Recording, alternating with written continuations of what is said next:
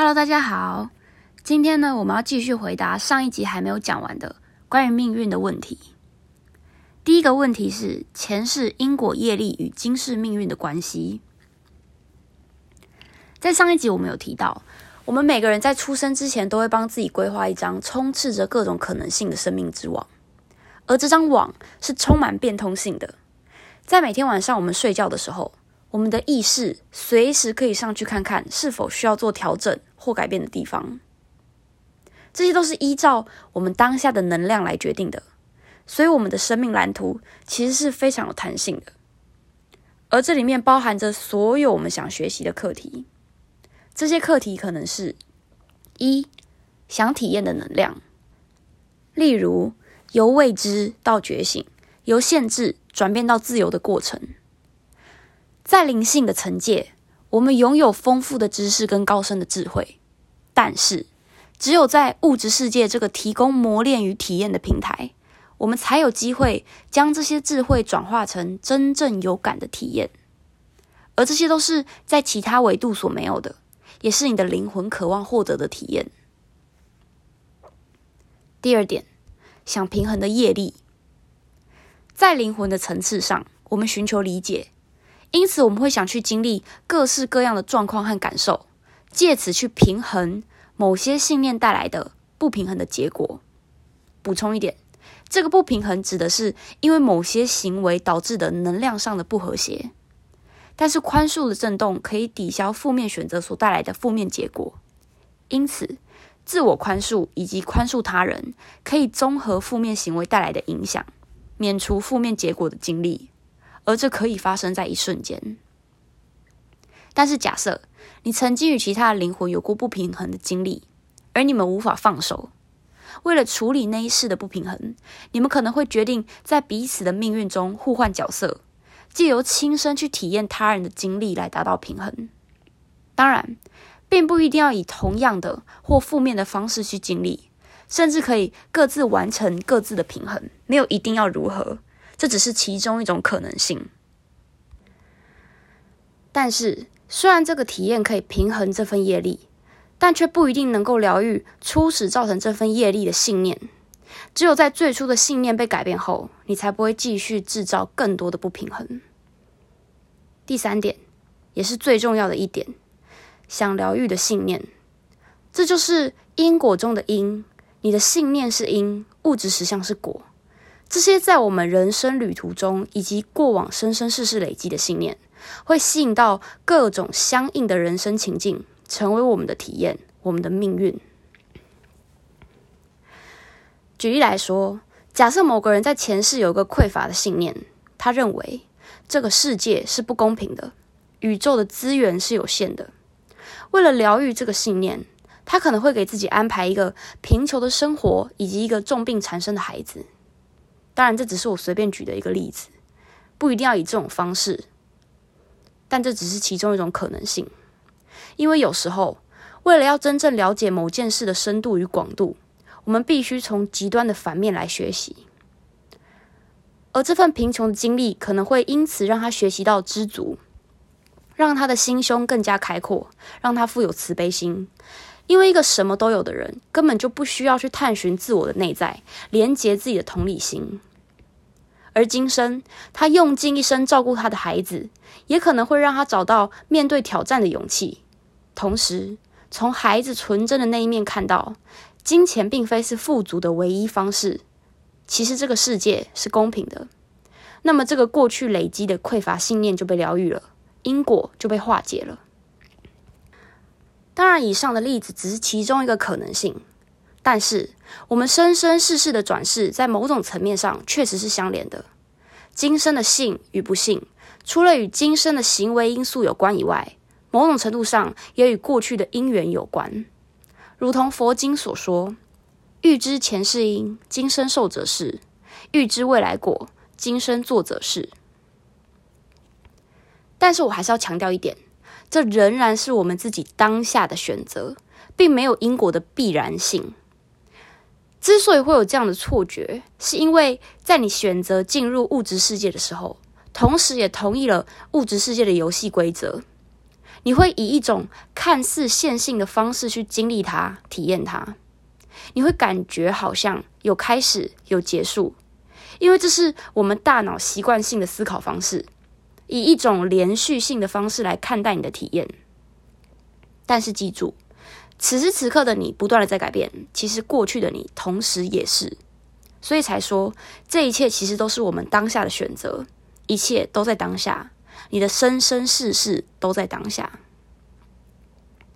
这是我们在计划自己的蓝图时，选择去解决过去人生中未处理完全的能量。这是个人因应整体灵魂成长的目的所做的选择，而不是你被强迫接受的业债。所以，一旦你明白你的命运是一个选择，而非是一种报应或是未偿还的债务，你才能重新获得掌控权，重新将力量拿回自己手上，而不是听天由人、怨天由命。这是为了让你以一种更加积极正面的角度来看待自己的人生，因为不论在你的生命中发生了任何客观上来讲你不喜欢的事情，但是它的存在一定有它需要存在的意义。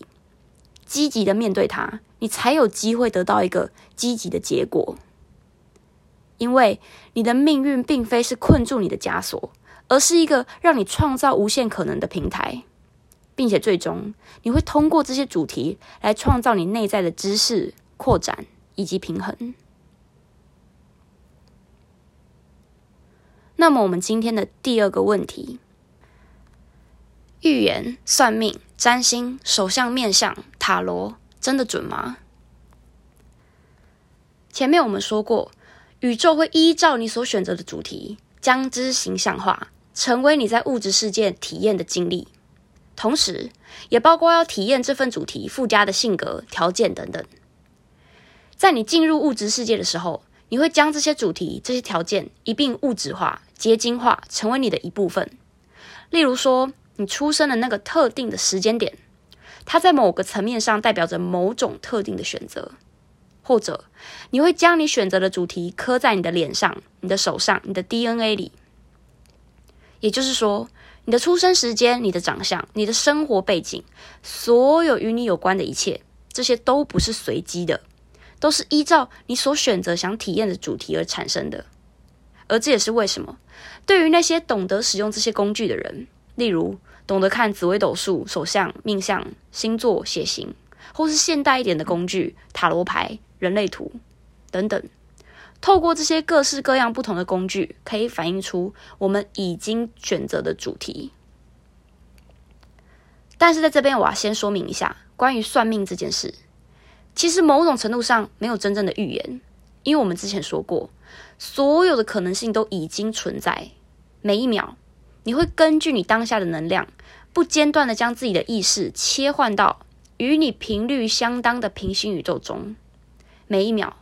你都在重新选择你要进入什么样的宇宙，什么样的可能性。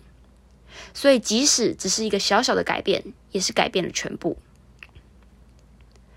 也就是说，其实真正的预言，只是根据你当下的能量，估算一个与这个能量最接近的可能性。但是，我们的能量是浮动的，甚至有可能因为你听到了某些预言，而你决定对此做出改变，因而。产生了一个完全不一样的结果，因此你在当下能量的变动，甚至可以改变你整张蓝图的走向。所以说，算命真的准吗？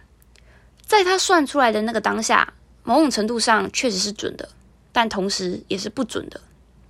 因为最终的决定权仍然在我们自己手上。这也是为什么。同样的命盘，同样的牌卡，给不同的算命师、占卜师看，可能会得到不同的结果。因为你的能量时刻在改变，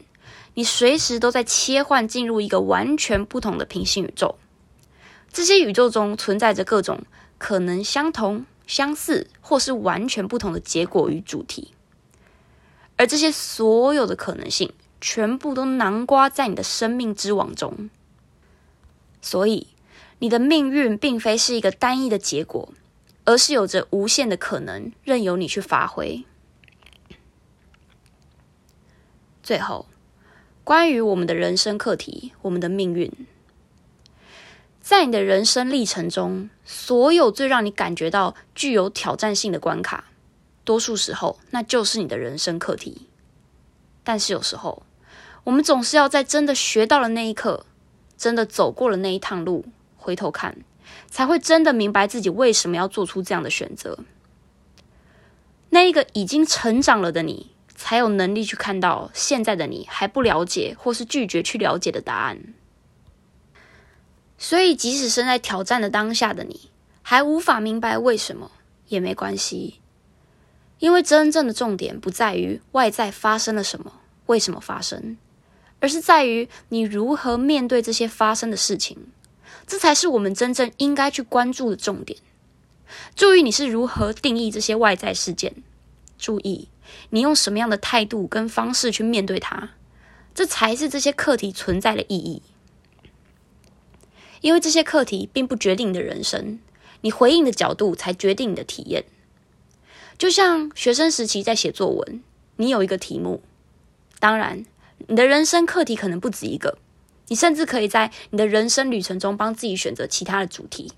但总而言之，就是你为自己选定的主题，环绕着这个主题，你可以有无限发挥的空间，你可以从各种不同的角度下手。可以是诙谐幽默的，可以是柔情似水的，可以是慷慨激昂的，也可以是充满哲理的。这就是你如何体验这个主题的自由意志。题目只是一个大纲，只是一个参考的依据，但身在其中的你，就好比一个拿到剧本的演员，可以随时随着自己当下的心境决定如何诠释这个角色，还可以随时修正这个角色的信念跟想法。甚至发展出突破性的演绎方式，来个震撼人心的大反转。所以，拿起你对自己人生的掌控权，活出最真实、最精彩的自己。